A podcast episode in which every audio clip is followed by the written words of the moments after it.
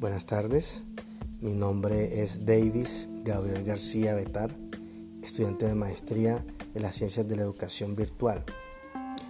Eh, ahora les voy a dar a conocer cuáles son mis concepciones frente al pensamiento crítico. A través del tiempo, la educación ha cambiado. Es por ello que el docente en su práctica debe aprender a manejar la diversidad de estudiantes que tiene en el aula sabe transmitir conocimientos y aprendizajes significativos por medio de métodos y estrategias apropiadas para que todos los estudiantes puedan interiorizar esos conocimientos, desarrollando así habilidades y destrezas que les permitan aprender a reflexionar. Tomemos el siguiente ejemplo. Cuando existen algunas dificultades respecto a la comunicación con los diferentes órganos de una institución educativa, afectando las relaciones interpersonales y sociales, tanto dentro de la escuela como fuera de ella, y un aspecto tan fundamental como la participación es relegada para los estudiantes, al ellos no encontrar la manera de hacerlo, se desmotivan y poco participan en la realización de los procesos escolares. Lo anterior se evidencia tanto en las elecciones democráticas de personero y consejo de estudiantes, como también en las diferentes celebraciones que se desarrollan en la institución. Bueno, teniendo en cuenta lo anterior, el docente debe orientar al alumno a ser administrador y protagonista de su aprendizaje, al desarrollo de sus habilidades, de pensamiento y de su ser crítico para lograr esto, el docente debe tener un amplio bagaje cultural del contexto, también que esté abierto a los avances de la ciencia, la tecnología y las tendencias pedagógicas modernas. Lo anterior le permitirá asumir su rol como facilitador o acompañante de los procesos de desarrollo del estudiante, más que como transmisor de conocimientos profundizando en nuevos métodos pedagógicos. Al docente conocer nuevos métodos pedagógicos que le permiten manejar el pensamiento crítico en el aula, en el aula se le posibilita requerir de los estudiantes el desarrollo de destrezas con metas formativas, desarrollar otros tipos de forma de evaluación, identificar otros métodos de instrucción que correspondan al pensamiento crítico y que este pensamiento sea vinculado en el desarrollo socioemocional y de convivencia en el grupo en el aula. Al desarrollar el pensamiento crítico en los estudiantes se le puede exigir el pensar acerca de su propio proceso de aprendizaje, que están aprendiendo, la manera como piensan y cómo asimilan las ideas que regulen y controlen sus conocimientos, su metacondición. Además que aprendan a trabajar con sus compañeros, escuchándolos y argumentando su opinión. Por último, los jóvenes de hoy en día deben pensar de forma autónoma y responsable, saber pensar de forma crítica, creativa y disciplinada, también trabajar en equipo, y transformar el conocimiento en aprendizaje para la vida. Los estudiantes de esta nueva era necesitan aprender a utilizar las herramientas tecnológicas necesarias de forma crítica para adaptarse a los cambios, sin olvidar los valores que son tan importantes para aceptar el fracaso, celebrar y conservar el éxito, ser flexible a los cambios que se dan en la vida cotidiana sin olvidar sus raíces y cómo se han dado los diferentes procesos en la evolución social. Muchas gracias.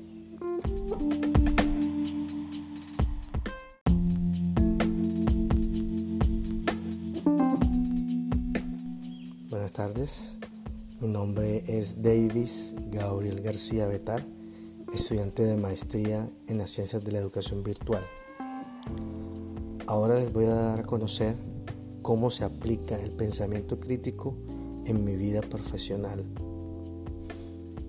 En el quehacer docente, la investigación es una constante, lo cual se evidencia cuando al preparar clase nos cuestionamos cómo hacer que los estudiantes asimilen los aprendizajes propuestos, que interioricen y apliquen en contexto.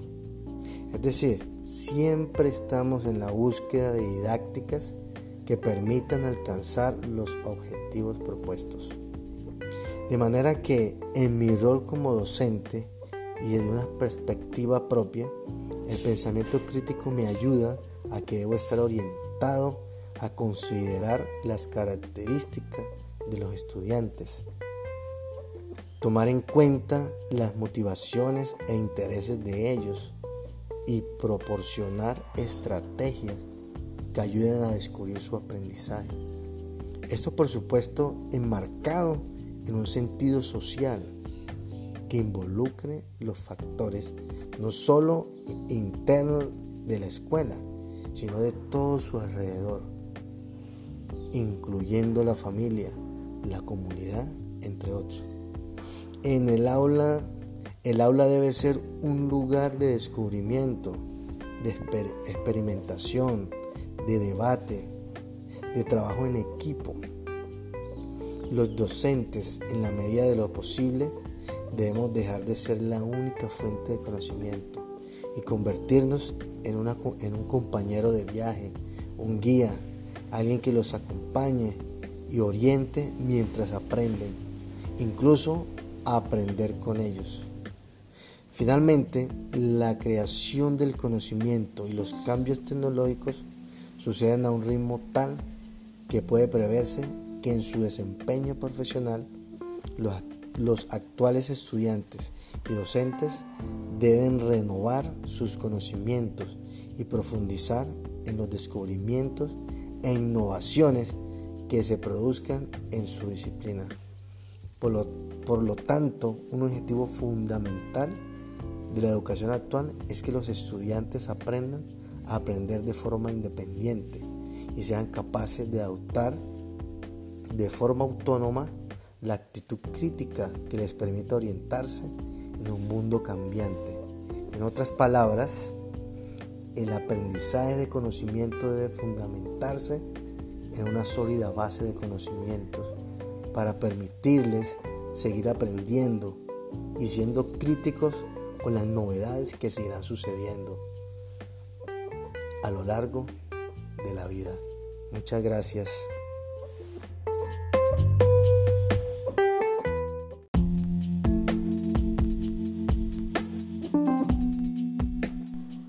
Buenas tardes, mi nombre es Davis Gabriel García Betar, estudiante de maestría en las ciencias de la educación virtual, Universidad Autónoma de Manizales. Ahora le voy a dar a conocer cómo se vincula el pensamiento crítico en mi trabajo de investigación. El desarrollo del pensamiento crítico requiere que el docente incorpore estrategias para fomentar en el aula, aunque ninguno será totalmente suficiente o superior.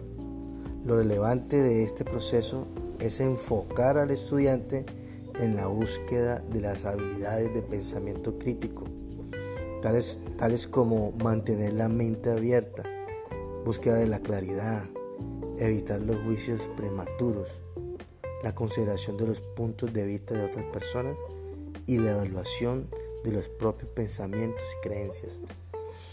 También es importante propiciar un ambiente adecuado para la reflexión y expresión de argumentos, fomentando la toma de conciencia sobre las limitaciones en la forma de pensar y el enfrentar los problemas. Es, importante no olvidar realizar una lista de destrezas específicas para comprobar la progresión del pensamiento crítico de los estudiantes y prepararlos para los diferentes escenarios de la vida. Por otro lado, es muy importante el diálogo constante con el objeto de conocer directamente las destrezas de cada estudiante para detectar tanto sus puntos fuertes como los débiles. Es decir, cuidar las relaciones en cuanto al apoyo, atención de necesidades, valoración de ideas y realizar realimentación constructiva donde se vea el error como una oportunidad, permitiéndole liderar sus procesos de aprendizaje a través de actividades de debate, discusión y participación. Muchas gracias.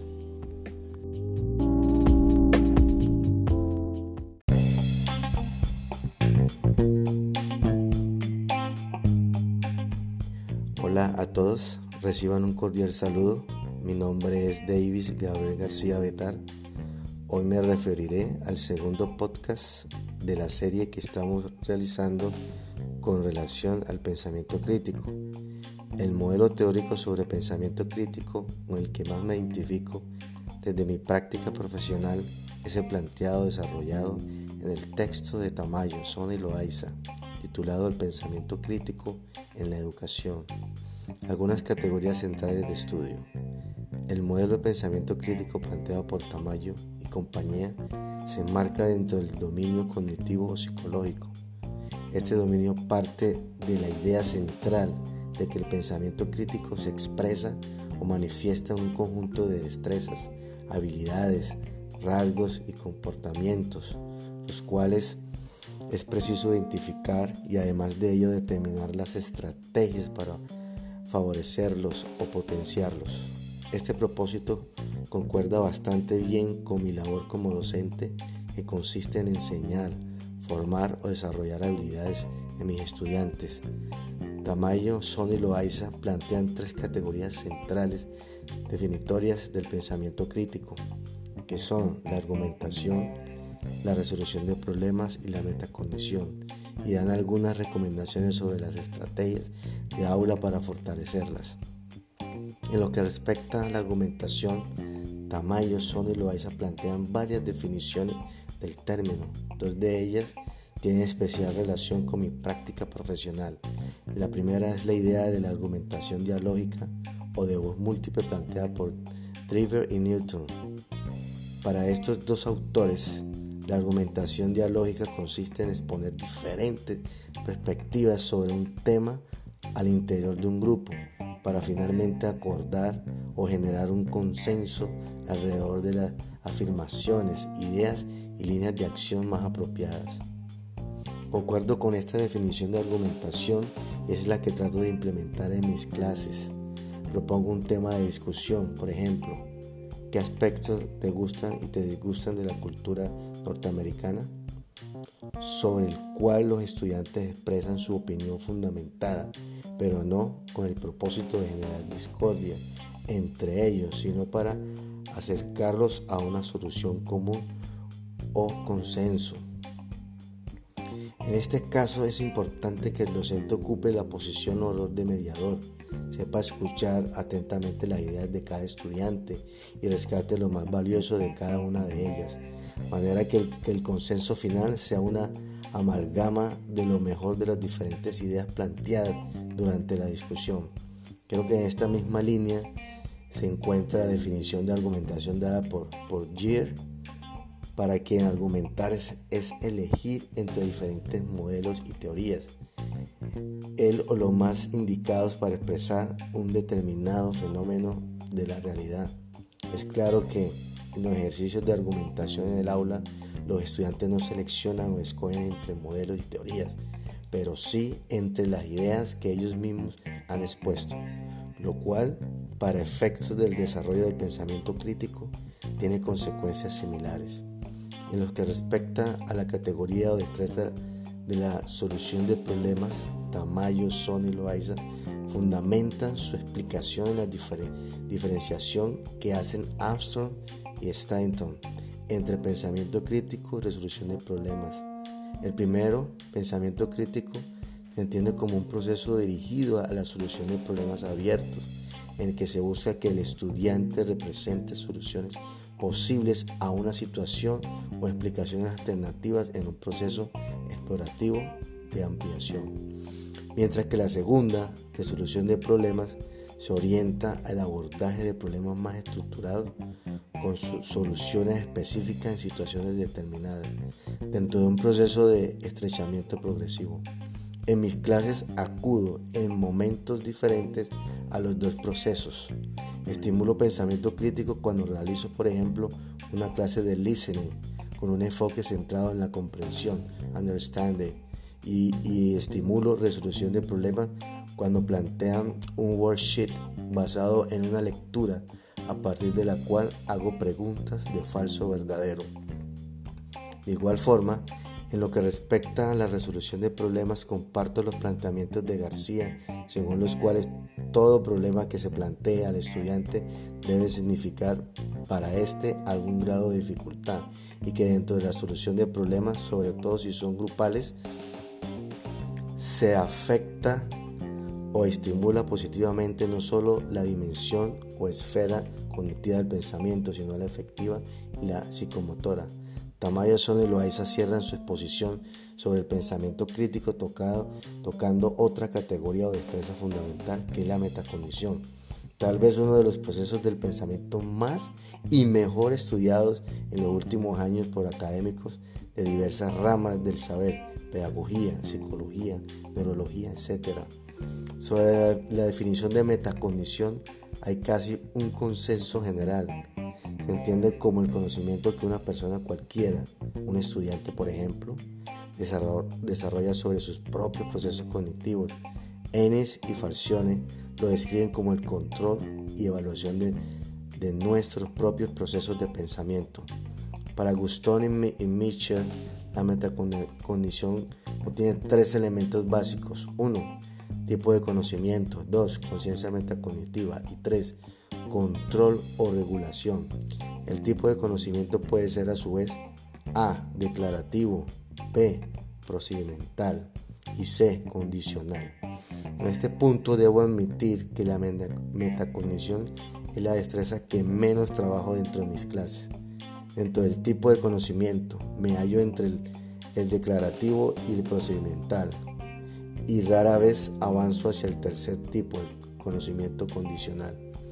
conocimiento declarativo está, por ejemplo, en una oración o preposición verdadera acerca de un hecho, fenómeno que el estudiante construye, como children es el, es el plural de child.